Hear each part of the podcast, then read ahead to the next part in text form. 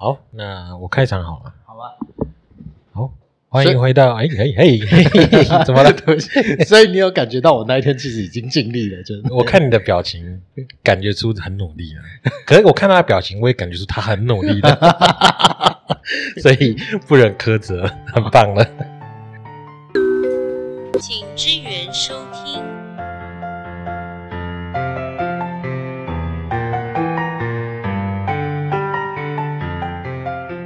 欢迎回到请支援收听，我是 W。我是大叔，今天邀请到了一个花脸呢，可以说是一个没有在休息的工作狂。我会认识他，是因为当初我去了他店了之后，因为他的店那时候很酷的是，会有一个小火车送饭到你的面前。那我去吃了之后，发现哎，这个人还蛮酷的。然后后来就很常去，然后后来就慢慢认识。那我们欢迎幽灵餐车的阿奇。听众朋友，大家好，我是阿奇。其实幽灵餐车在花莲可以说是红蛮久的。我自己在看幽灵餐车这个品牌，我觉得它很酷的是，你现在也不幽灵啦、对啊，就转实体店面这样，对啊，可是你的元素还是有保留住嘛，就是你的就那个尽量啦小火车。嗯，那因为我之前跟他聊过，你刚才讲那个元素有保留住，我想说，所以特地找鬼屋是不是 凶宅没有没有没有没有没有没有，不要乱讲。比较吓人，好不好？那阿奇气，你是不是花莲人嘛？不是我台中大甲，为什么会让你来到花莲创业这件事？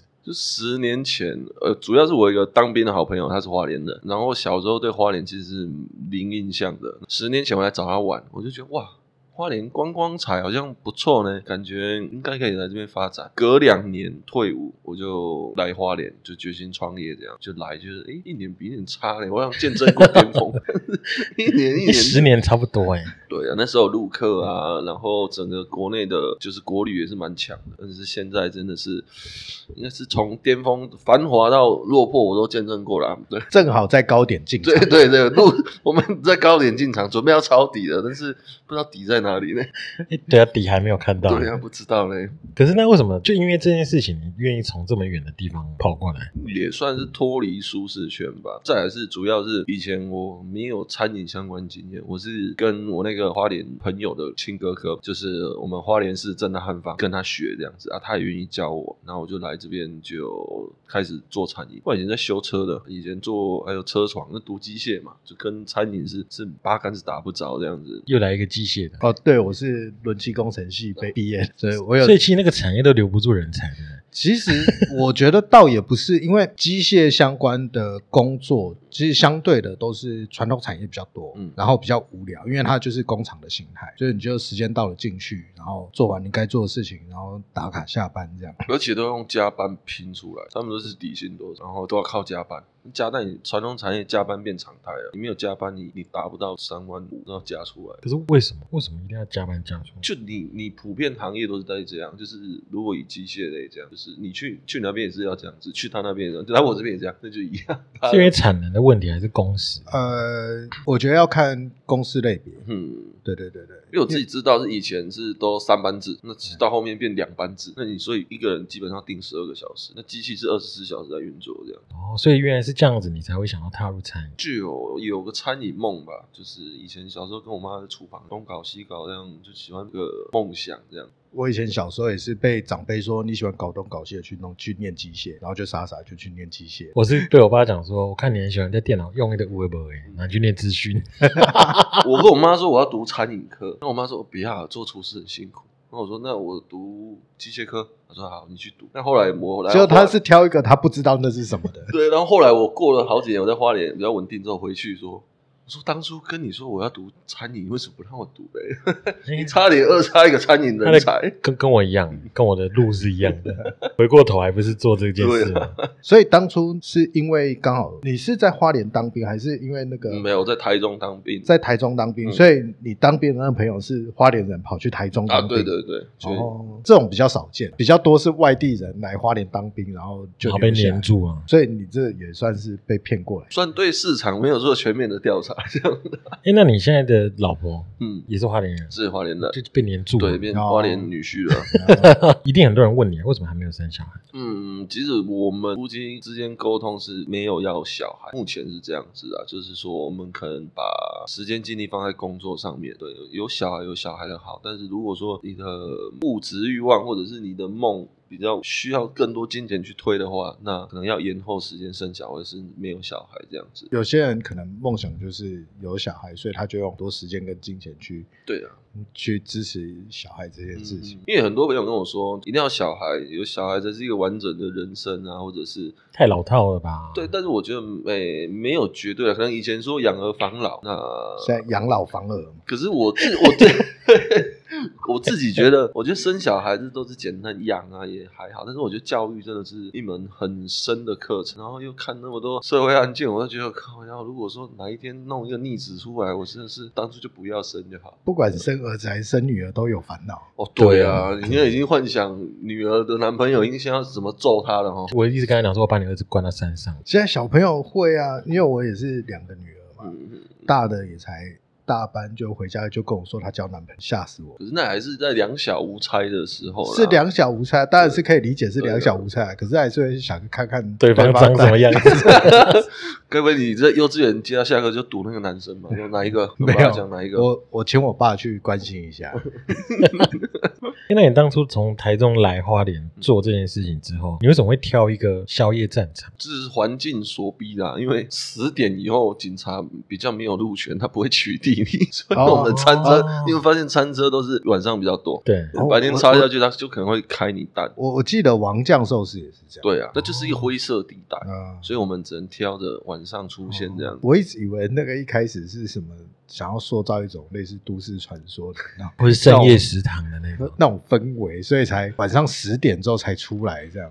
以前念书的时候，就是那时候还在交女朋友的时候，也是会啊，晚上跑出去，哎，有开一间寿司去吃吃看，然后路边看到什么餐车，去去吃吃看，这样就觉得很有趣。结果原来只是单纯为不想被开是单而已。警察那时候都下班了。哎 警察也是要回家睡觉。嗯，可是那那你那时候做餐车这件事情，你在做的那时候应该是花莲可能前二前三个做这件事。我自己知道应该算是有一个是王酱寿司嘛，它最久，然后那时候有一个叫小时代卖炸物的，然后哦，他后来变那个那个什么食堂，在我们店附近。我忘了，对，他原本也在你们店附近。对对对哦就我知道是这样。可是那你那时候选择做餐车，一方面是因为市场问题，可是那你自己从那时候餐车转店面的时机，其实我自己在看也转的很好，因为后来餐车的确就一台一台不见。现在花莲还有餐车吗好？像很少，我我上礼拜去是没看到，中华路已经没有了。只是我当初是觉得说，就是慢慢的阶段性的。我觉得说你，因为我以前就是定点呐、或者是说点的位置也不好，那我觉得一定要有一个固定的地方。后来我到明治街，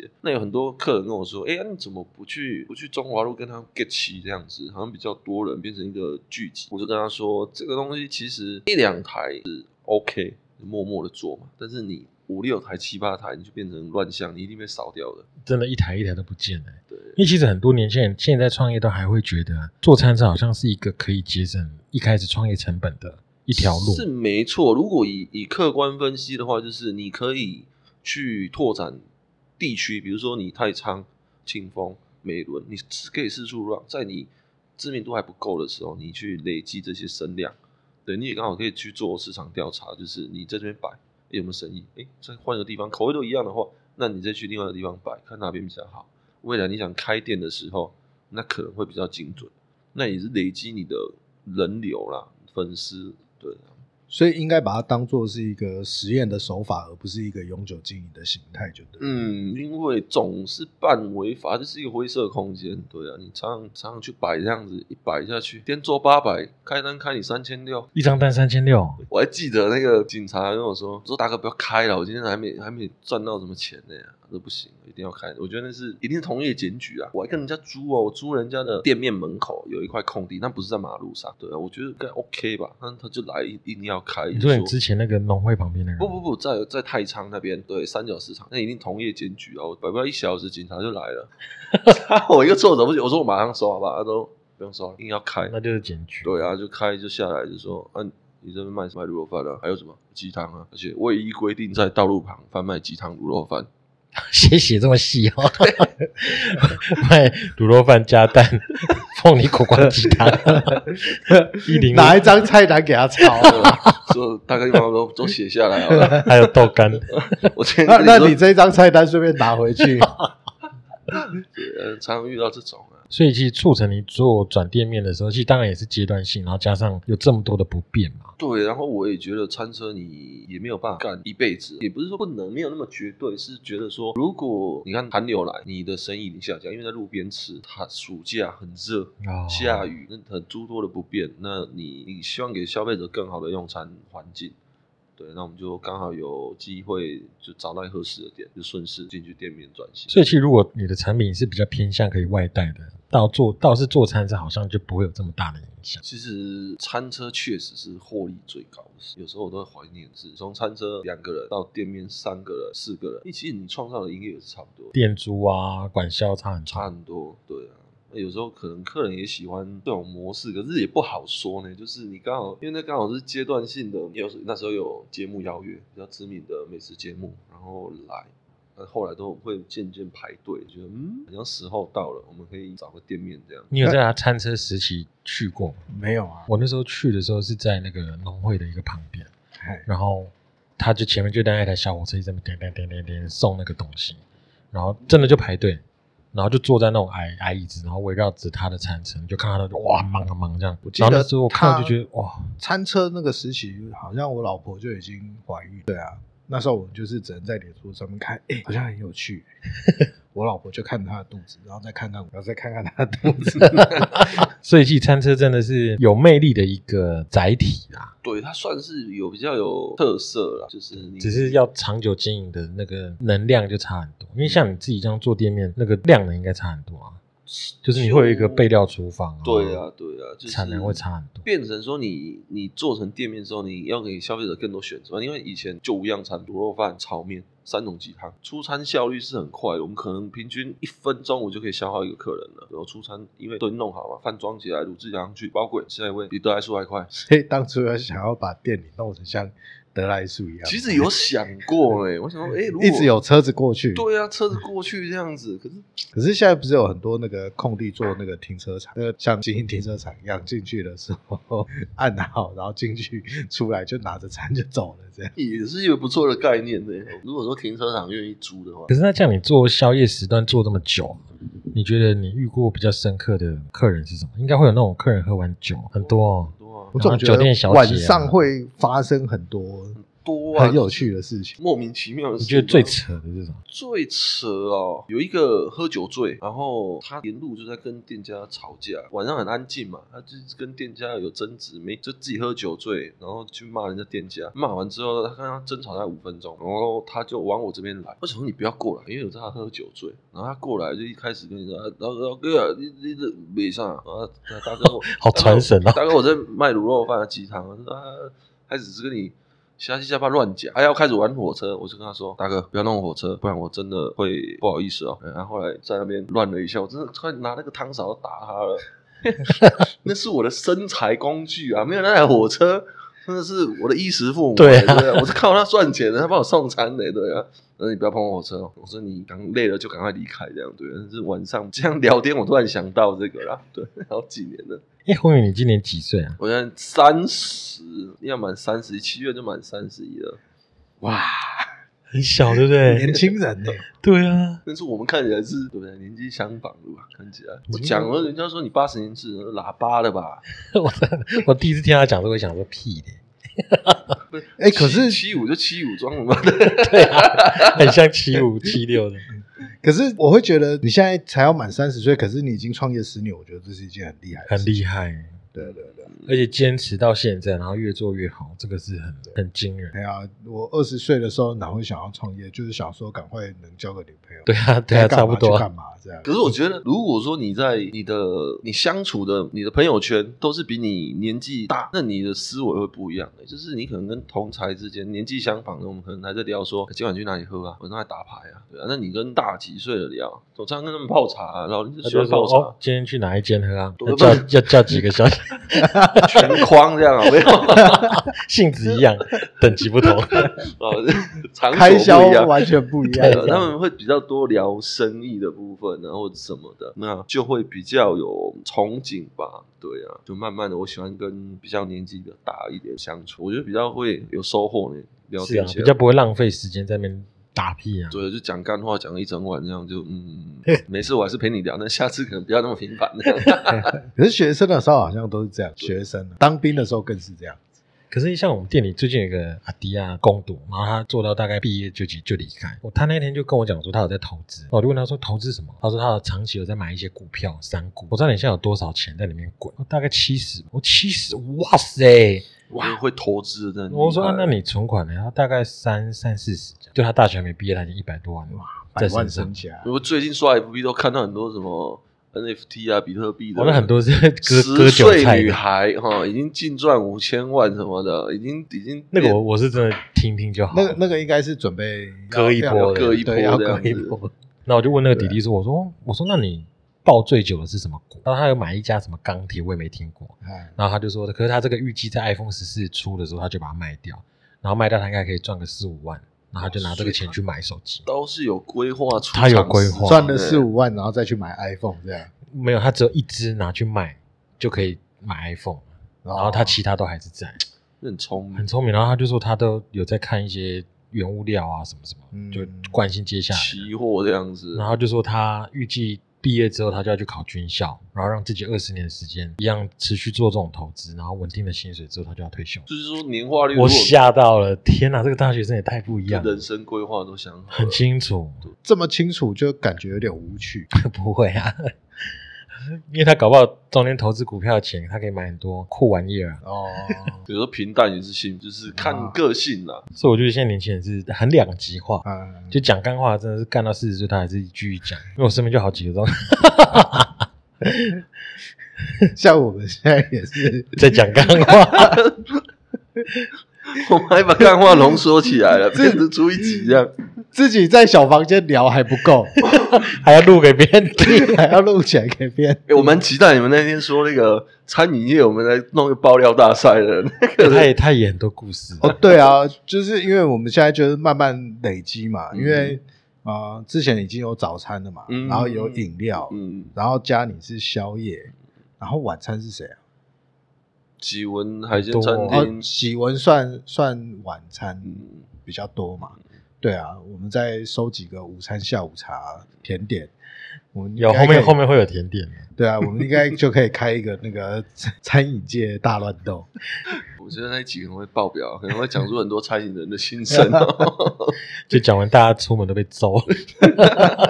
可是我觉得，因为其实毕竟像餐饮类型，确实是很多人在创业的一个蛮常见的选选选项。因为像以前我们在啊、呃花莲在请那个清创贷款。嗯，因为也十几年前啊，十几年前那个承办也是说，其实，在花莲他们比较容易合过的也是做餐饮，对啊，你其他的项目他们就觉得可能太冷门，对是风险太高，什么在花莲可能没办法做，对啊。所以像你是觉得说，就是你本来就有一个呃做餐饮的梦想，那你觉得，比如说选餐饮作为创作题目，就是假设接下来有一群人，这么多人每年都会投入创业的市场。那选餐饮作为创业题目，会需要什么样的人格特质？因为他的工作形态比较特殊，对？因为我觉得他也算服务业嘛。第一应该是服务热忱，然后第二是选餐饮，因为讲难听点就是它门槛最低，你可以呃 maybe 十万块你就可以开一间店，只是说你店里做到什么样子。比如说你五十万可以开一间店，五百万也是开一间店，就装潢、容器、服务，或者是就反正气象不一样。那首选餐饮的话，应该是诶、门槛最低，然后特质应该是你有办法耗啦，因为餐饮算是一个蛮蛮长工时的一个行业。你可能你看开店前面要备料，然后营运结束之后，最烦的就是撤收收店，忙一整天还要收店，真的是很烦这样。所以还有再来是，我觉得是开发吧，就是你有办法创新餐饮，一直推出新东西，然后再来最重要要懂行销，懂这些呃曝光网络平台的曝光，媒体这些要懂。我觉得现在做餐饮也是越来越内卷。所以你当初在餐车时期的时候，粉丝页那些都是你自己操作。对自己操作啊，logo 也是自己弄，这样就是一一开始很粗糙啊，因为本身不是这种科系的嘛，那就去 YouTube 看啊，看一下那种 Photoshop 怎么用啊，啊啊 AI 怎么用这样，然后慢慢去做，自己觉得 OK 了。后来回去看的时候，觉得那么丑，为什么当初敢这样弄？甚至就是阶段性的进步嘛，对啊，就慢慢修正，再去研究这样。所以确实，像冠威上次有一次提到，就是说年轻人创业其实不能期待说我要一步到位这样，当然除除非你爸真的很有钱。哦，对，对啊，真的，就是我觉得创业有一个富爸爸，就是会让你少打拼，大概真的在十十年是一个绝对。差不多。可是你说一步到位，我觉得不太可能，因为你你说你你就算读餐饮科刚出来，然后你都是本科系，就算大学出来都是餐旅的专业出来，你要一步到位，我觉得你没有一个商业模式，或者也就是一种单店模型出来的话，你说你要一步到位，其实我觉得蛮难的，因为你没有真正开过一间店，然后开店很多，你你厨房你怎么布置，你空间、人员动向、你仓储这些东西，你要一步到位，我觉得蛮难的嘞。那真真的是经过一直慢慢磨合，一直浓缩，你才有这个概念。那刚才阿奇，你有讲到那个做餐饮，它可能还有一部分还需要开发新品这个区块。那有一件事情，其实我很好奇，因为就是虽然那个你的访纲我们是过年之前 写的，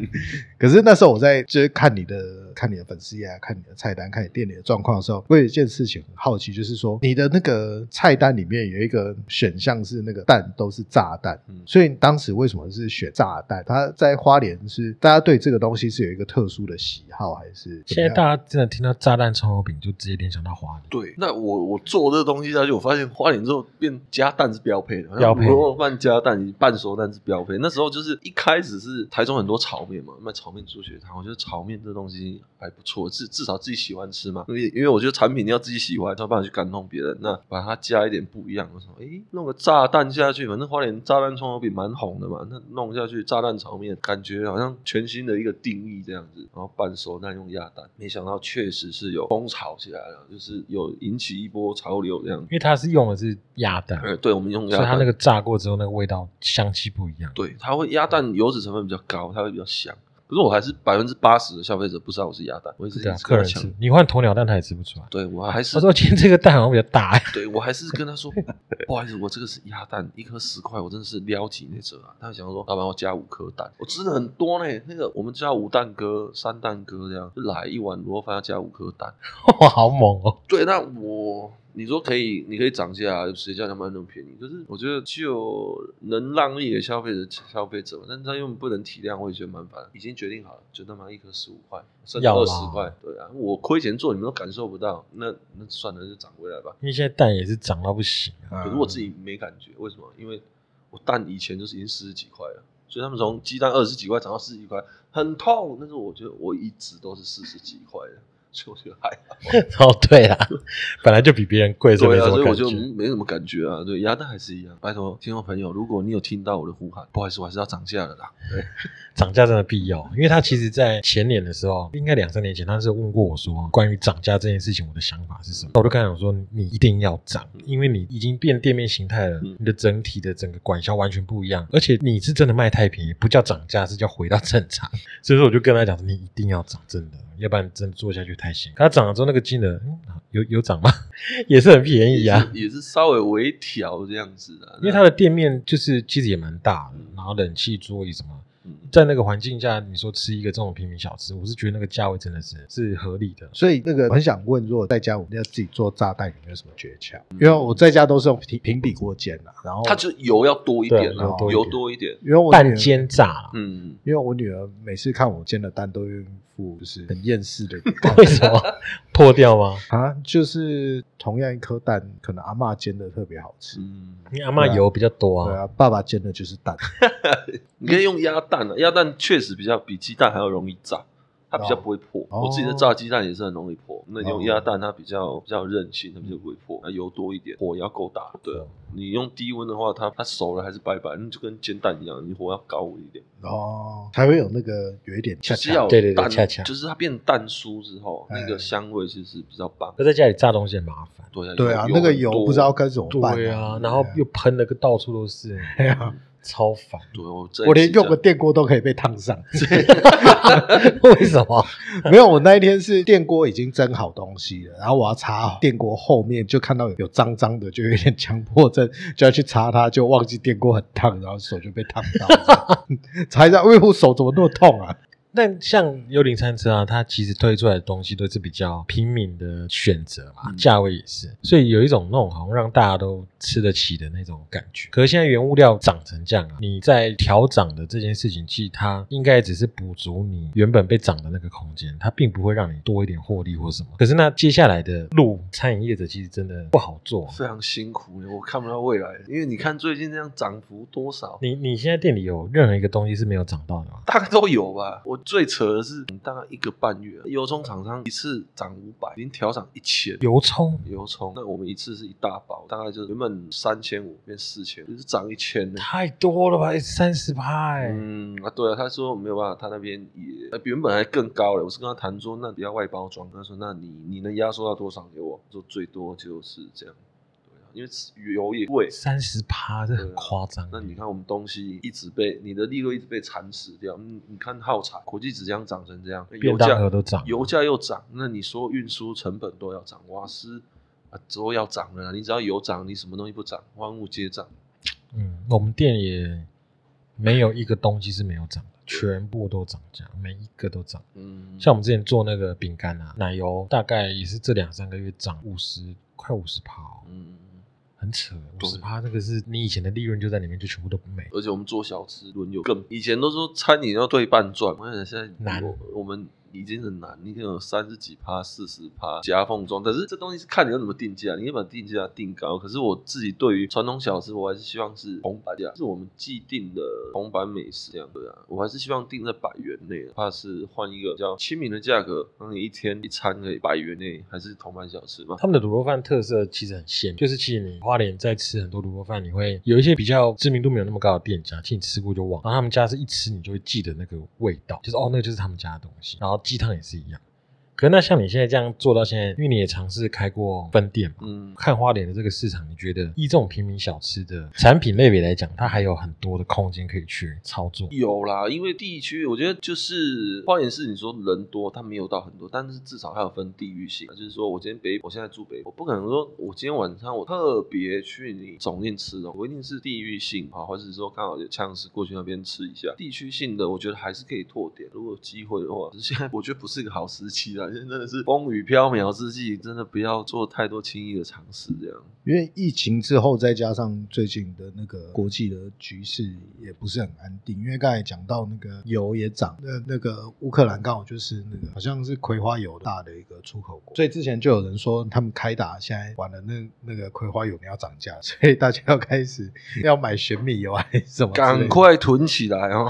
对啊，就是过去我们比较容易以为说，好像我们做一个小生意之类的，可能就是在我自己的国家里面，在自己的所属的乡镇里面去去经营。可是我们其实以前没有这么联想到这些事情，其实都跟国际上正在发生的事情息息相关。因为其实我们有大部分东西都是进口的。其实很久以前就有人讨论过，其实台湾的那个粮食自给率其实是不够。嗯，嗯，对但米的产量是是相对的比较充足，那就多吃一点肉啊，多吃一点肉是是不是某一个我总统讲过？我我是肉也没有那么多菜贵就吃肉哦，缺水就喝酒。最近大家在缺水，那个请大家成年人多喝一点酒，把水留给小孩喝。对对，留 老弱妇孺。接下来的计划是汤包嘛，可是他那个你会想要再走一间新的店面的方式去经营吗？已已经店面已经好了，还是得有一个呃实体店面让人家吃啊。可是那种营业模式，我觉得疫情我觉得不会，就是我们反反复复我们就得共生啊。对啊，那这东西如果谁知道会不会再爆一波？那如果你做这种冷冻类的，就是我那个东西可以冷冻起来，那可以贩网络贩售，那可能会比较好。我老婆一直叫我说你做卤肉真空包，我觉得也可以，可是我觉得实用性可能没有那么大。就是其实现在很多年轻人他不会煮饭，你、啊你你说你卖他卤肉包，那他不会煮饭，他可以去外面买啊。但是你你今天买这东西，就是对你就可以即时直接吃打微波就可以直接吃。可是有那种可以微波的米饭啊，对，可是那还是我们第一，我们技术能力还没有到那边。可是可是你可以 mix 啊，对啊，就是代工这样。或或是你直接跟他进，嗯，然后就跟着你的卤肉包一起买，嗯这我觉得这个会很方便的、对啊，就是如果真的我要卖，一定是说它是一组的，你就可以放进冷冻。你想吃，你就打微波这样子，那那才有机会。你说光卤肉真空包，我就因为我之前基地那时候开幕式的时候，我就找他们两个嗯做联名的餐盒。主食不一样，这样我们一起拼凑出一个餐点。那个那一次真的玩的很爽，嗯就是啊、呃有龙哥斯特，嗯就大家的东西全部 mix 成一个餐盒，然后分批这样这样做。其实也是那时候我才慢慢理解到，有一些品牌它其实在消费者眼中它是长那个样子，可它其实他们很想尝试不一样的可能，可能是玩票，或是想试试看，或是觉得就是有趣。我在找他们的时候，他们也都说哎、好玩呢、好啊好。所以我其实现在在配合外面一些东西也是这样，就是利润摆第二。如果真的有趣，哎、那干嘛不试看看？我也是真的，因为那也算是一种曝光嘛。对啊因为那时候我觉得那一天来很蛮热闹的，大家有有推出的东西，我觉得算是全新的一个。你知道他们领到的时候啊，因为我那时候在旁边嘛，嗯他们就说：“哎、那、这是什么？”我说：“这是那个餐盒里面有谁谁谁啊，然后这个里面的那个那个卤肉饭是幽灵餐车，哦，幽灵餐车，哦，很开心。而且这是一个很不一样的感受，就是你一个餐盒里面，你可以一次吃到哦，maybe 六个店家、八个店家的东西，，对啊，那那是很丰盛的。你可能来花莲，你没有办法一一去踩点，那一次可以都吃到。可是你刚才讲那个名单啊，因为我当天不在嘛，所以我脑袋里面想象那个餐盒是底下是一半卤肉饭，一半炒面，上面铺五颗蛋，颗蛋上面再 铺满龙虾，没有没有 没有那么夸张。我做的蛮精致哇，的，吃完都痛风。我也我也一直在想说有没有办法再找他们，大家再合作一次是这样子形态的东西。可是它不是针对像这种活动的，嗯就例如说大家好朋友在推出一个东西，然后一起卖，一起去行销，可是那真的很麻烦。对，就是前置作业要要你知道，我那时候前一天就载东西去他那边，我说这个是那个麻辣贡丸，嗯然后这个是包材，这个是什么什么什么什么，然后他隔天早上他就要，他除了用他那一半，他要帮我把其实旁边的东西拼起来，包装这样子，做一个最后组合，就把各家东西再组合起来。然后前期那边也是一样，就大家都做一样的事情，然后再送运过来。然后在那个前置，我要一间一间去跟他们要东西，哦，那真的很麻烦。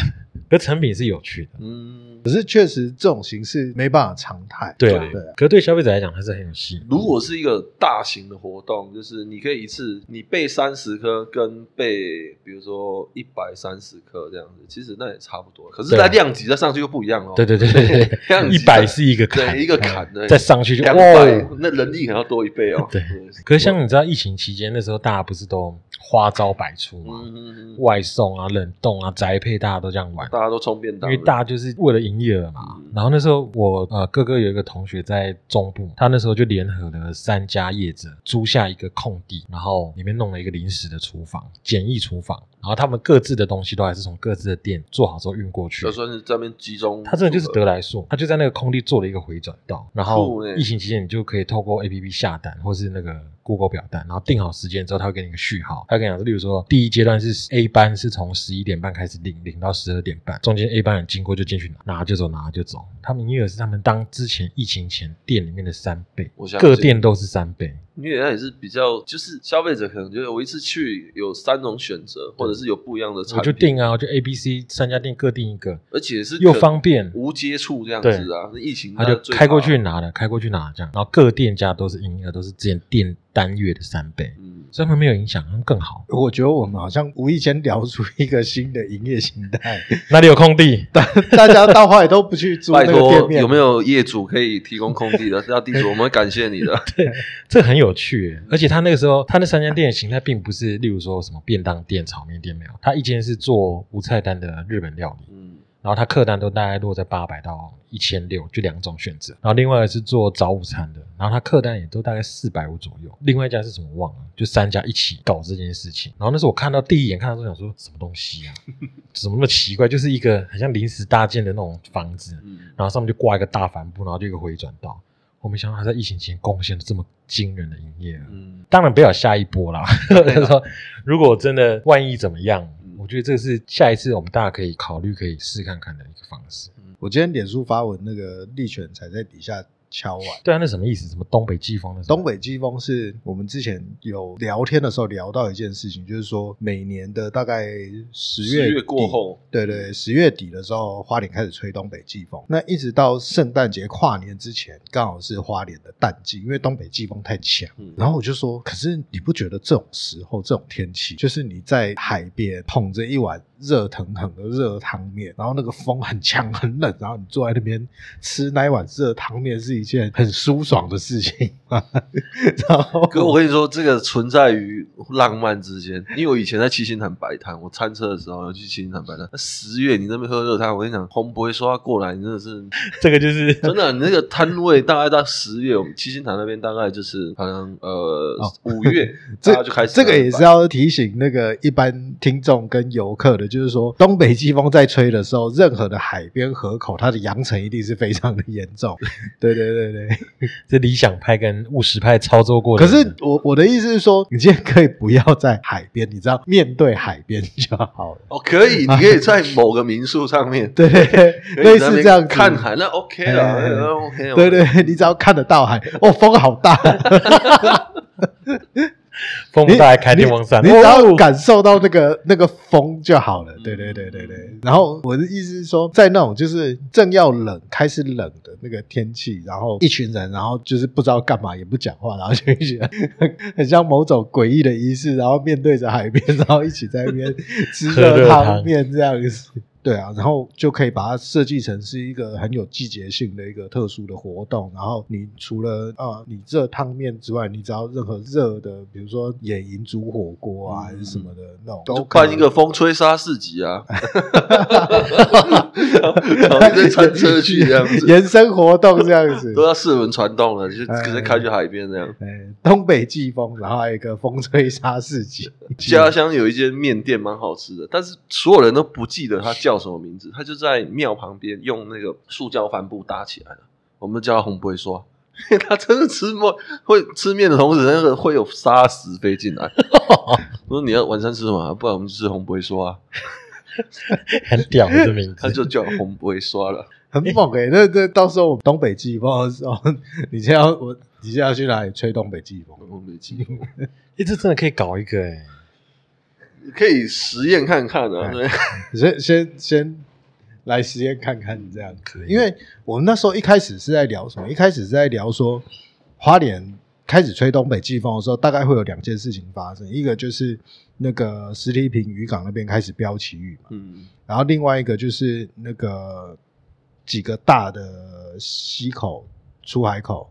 会有人在那边撸捞哎，捞鳗苗，或是捞那个布拉，不啦，对对对对，那这其实是一个花莲蛮特殊的季节性的一个景观，但是现在鳗苗越来越捞不到了嘛，嗯。然后那个捞不辣的好像也也越来越少了。嗯对啊对啊，因为那个好像是原住民他们比较传统的，对他们用人力，第一是危险啦，可是还是有在那个有有听说每年都或多或少会被卷走那样嗯，子，因为那确实是用命去换的，他们利润也是不错的，因为曼苗如果以呃曾经贵的时候有到两百五，那是天价，哎可是疫情这两年确实因为日本还没有跟你收嘛，所以价格比较差，哦，对啊，可能降到七十块。嗯。一，小只，哎，一小只你平均给它抓一苗对对。鳗苗，因为鳗鱼，呃，我听做养殖的朋友说，他们是说现在的技术只能养，对。可是它那个苗要怎么样让它生那个苗，嗯嗯。还没有技术。就只有办法育苗，没有办法做到那个配种这样子，让它再生，所以都得靠人工去捕捞，对，然后养大再卖日本，哦，就是你的鳗鱼饭。所以那个东西，突然觉得其实台湾做那个红烧鳗罐头其实蛮屌的。可能这是鳗鱼吗？好像不是，应该不是呃不知道什么，我也不知道，人家不知道。可是它也是蛮好吃的，蛮好吃蒲烧当兵的时候都是拿那个配稀饭。爬山也是啊，爬山你登山一定要有那个笋干啊、罐头，就是那种蒲烧鳗啊。诶那你在花莲已经十年了，嗯那你下一个十年呢？嗯，还在规划中，因为疫情真的是打断我们所有的步骤。我还想说，十年磨一剑，我们是不是可以去拓加盟？对，那是有有想过的。可是疫情之后，先求平安。哎，可是加盟这件事情，你两年前那时候你有尝试过？对，可是我们目前是没有对外，就是我觉得你要先把你的品牌声量做起来。如果有有自己的好朋友或亲戚想做，那我们先让他们自己去做，把它辅导起来。因为你未来一定是需要你加盟，一定需要受训嘛。那你受训，你跟每个人说，哎，你想加盟吗？来花莲来一个月，可能意愿就少一半。那如果说我们台中有店，台中人你的大理甚至你彰化，你都可以上来，至少比较近吧。然后或者是南部也有店，至少也有东西跟他讲。北中南都有直营店，那业绩如何可以参考，再慢慢去拓加盟。可是我觉得现在也不一定要做加盟。或者是继妈宝咖啡之后推出妈宝卤肉饭，妈宝卤肉饭，就我们上一次在聊那个多半的加盟的人，嗯，有可能超过一半以上都是因为父母想开给小孩，嗯所以就来问说：“哎，我想开给我儿子，那、你们加盟要多少钱？”我们都称之为这叫妈宝，嗯嗯，所以就是妈宝咖啡啊，妈宝卤肉饭啊、其实比较多是这样啊。第一是他可能没有实际的开过店，那你如果要一步到位，就是加盟最快，因为他把所有的呃你你会踩的坑都帮你排除掉。但是让你最快上手的就是加盟。可是我觉得未来加盟不如干培训，你用培训的方式，你挂不挂砍棒无所谓，你想挂那就去挂。但是你要挂我们砍棒，那可能就每年要再收个广告费或者是什么品牌维护费。对啊，可是我觉得如果做培训可能会简单。技术指导，对啊，就比较单纯啊，因为你那么多店，那你是不是又要区经理？比如说台中，你有个假设性有个五六家，你是不是地区又要有区经理去辅导？那如果用买断式的，那是不是比较简单？刚才阿奇突然讲培训，我突然脑海里面有一个画面是妈宝餐餐饮创业学校，可以，你你就进来，你想创业吗？加来学校看看，这你你看你要什么学分啊？我开他妈妈咖咖啡 出钱给他来沙拉上课，或者卤肉会哦饭咖啡系卤对对对肉饭系，这边我们这边有课程，然后价格都在上面啊。那你看你学分要修多少才能毕业？这样会哦，说不定也是一个。可是真的，如果未来大陆比较多这种已经在做餐饮培训的学校，真的就是你今天你真的不知道做什么，你就来嘛。那我们有东西教你，真的是用付费的，就是你这门课多少钱？对啊，也是有职训，也是有在做这种啊。可是我觉得你去参加职训，你学会了，但是你会煮菜跟会开店是两回事。对，啊，对啊，经营营管理对啊，经营管理、行销也是重。妈宝餐饮创业学校就是那个选修就是咖啡、卤肉饭各式餐点嘛，那共同必修科目就是经营管理、行销、人员招募，或者是说啊，今天还上那个机械专门的课啊，有没有？嗯 要维修，店里面如果设备要自动化，全自动化，找了各个专业权威来，哎，确实这样也不错嘞。修滤水器啊什么的，全包嘞。可是这个真的是你要当一个老板，你你要会的东西嘞。因为我观察下来，我发现其实营业用的设备、机械设备类型，其实跟我们一般家用的很不一样。因为一般家用的可能有几种考量，一种是要让你消费者好换那个耗材，那另外一种可能是他不要让你消费者换耗材，大概都是这两种极端。因为它有些可能是啊，你时间到了就让消费者换新的，嗯那或者是说啊，这个东西可能要长期用的，让消费者好自己换耗材之类的。那可是营业用的就不是这样，因为它还是要需要一定的专业性。像那一天我们在聊那个快闪咖啡，你要装一个咖啡机，后面那个水线要怎么走，到底要怎么安装什么东西？那不能说它非常的难，可是它也是一个专业的学问。嗯对啊，你营业用的设备其实跟你家用的设备的那个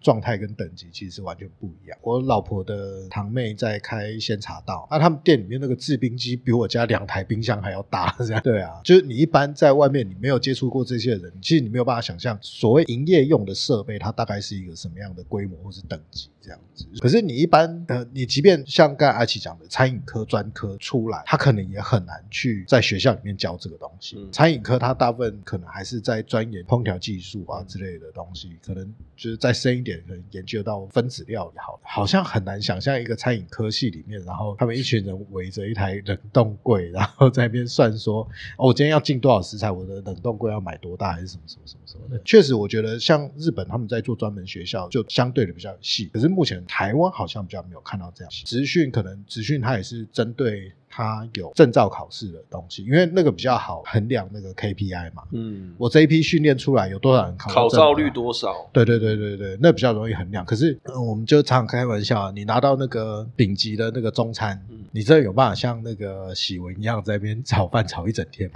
有的食谱就是根本是假食谱，你照着做这样就都不一样那出来就不怎么样啊。但是你有没有去把它改变产品的能力？就是你觉得这个东西缺什么，你这样一吃，我以前都觉得我妈，我妈觉得我妈煮饭很好吃，我他就吃一口就知道哦，缺什么就可以改变产品的东西嘛。那你说他有没有食谱？就没有食谱啊，就是熟能生巧。阿奇提到妈妈这个例子，我突然想到，就是刚刚他在讲说，呃，做餐饮的人可能人格特质上，第一个你要有一个服务的热忱，然后我觉得另外一个也许是一个蛮重要的一个要件，你对于那味觉体验的敏锐度够不够好？就是这个其实是最重点，因为我有遇过几个员工是那种鼻子坏掉，就是你拿着臭掉的东西问他说：“这个你为什么没有处理掉？”然后就一闻，他就拿在鼻子旁边闻，就说：“没有啊。”那我拿在离我大概可能一公尺，我都说：“有啊，就只是坏坏啦。”他就拿没有啊，然后想说：“天哪，你是鼻子是烂的，是不是？”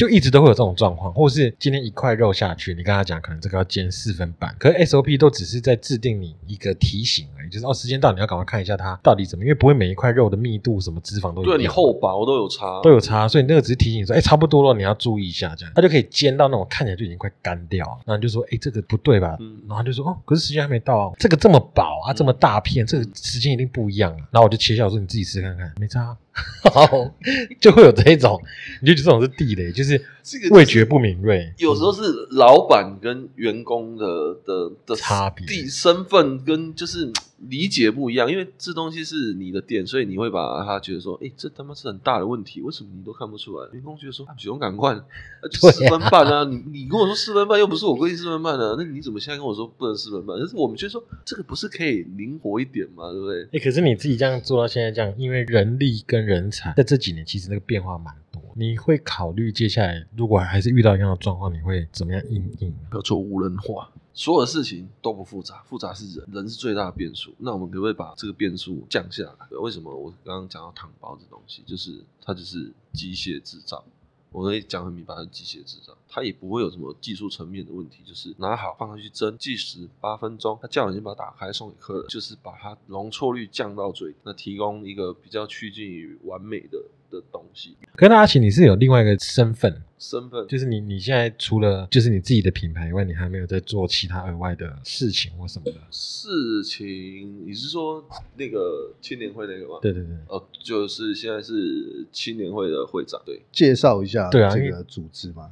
组织就是我们策划一些活动，然后像我们之前有办一个那个台味市集，地方青年可以参与这样子。因为疫情，所以最近真的是没有办活动，然后我们也可以想说办个，以前会想说办个像那种呃、音乐的 party 这样子，因为西半部都有很多，你像大港开唱最近开始，花莲都，但是我未来我们有能力，是不是可以组织一些呃民间团体或者是一些店家、青年朋友一起来大海开唱，哎，对啊，渔港开唱，风吹沙开唱。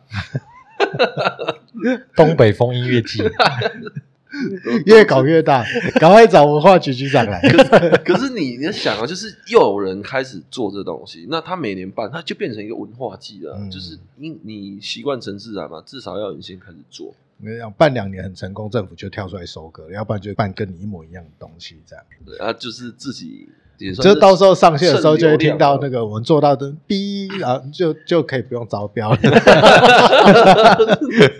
慢慢了解之后，就会觉得，呃，其实很多活动它的本质其实是好，变成有一些势力介入之后，它就变质了，然后甚至走样了。那你上次做啊、因为你现在青年会的那个他的 TA 也都是年轻人，嗯嗯嗯。那你自己这样在接触这些花脸的年轻人的时候，你会觉得他们缺乏的东西会比较多吗？嗯缺乏在他可能往下一个门槛成长的时候，例如说资源面啊，或是教育面啊，或是他的人生观，会不会真的比较不一样？其实这不是绝对，因为我们里面的伙伴其实也是不一定所有的华联的，其实蛮多是外县市的。对，那大家有在各自的产业跟舞台上发挥发光，那我们聚在一起是大家能提供你身边的资源跟专业，那我们一起来共同完成活动，这样子，我觉得那也是一个不错的感觉了，就是大家一起的经验。啊、按照惯例，我们节目要有一组关键字，他凭着这个去你们店里，他可以获得什么样的？我们就直接一组，就是主食加汤品这样子。啊，不好意思，没有炸弹，对，加炸弹麻烦用加购的，大放送，对，大放送。张哎哎，我们扣打是几组几个人？啊，三千，三 正式宣布，那我们最最近可能会先停业一下，没有啦，都可以啦。那我们开放三十组，好不好？可以可以三家幽灵餐车，安来这样。又是昂了，不是昂了就是损啦。我们我们讲的比较简单的、啊，我希望兑换率也可以提升，就是呃，幽灵餐车好棒棒，就这样好，嗯，幽灵餐车好棒棒，好棒棒，就可以获得一组就是饭或面，主食对饭面饭面，然后配一碗汤。对一碗汤这样子，哇，很赞呢。结果连续三天都是我去，把它通完，说哎，怎么都是两位主持人来对换呢？我们这一段有剪进去吗今天可以？外带吗？然后其他人都是那三蛋哥或五蛋哥这样。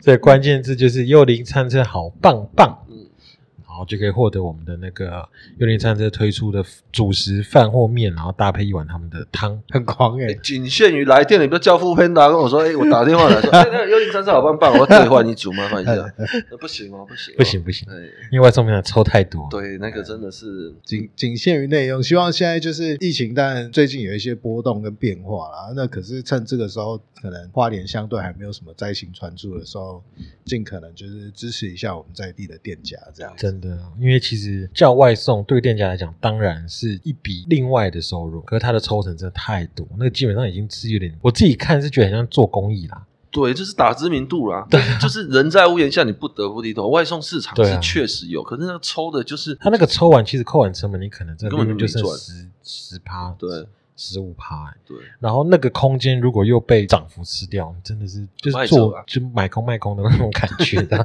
就不知道做这件事情是左手进右手出，对啊，就然后哦，出去了。哎，那今天节目就到这边，很高兴可以邀请到那个阿奇幽灵餐车的阿奇。那我是 W，我是大叔，我们下次见。拜拜，拜拜。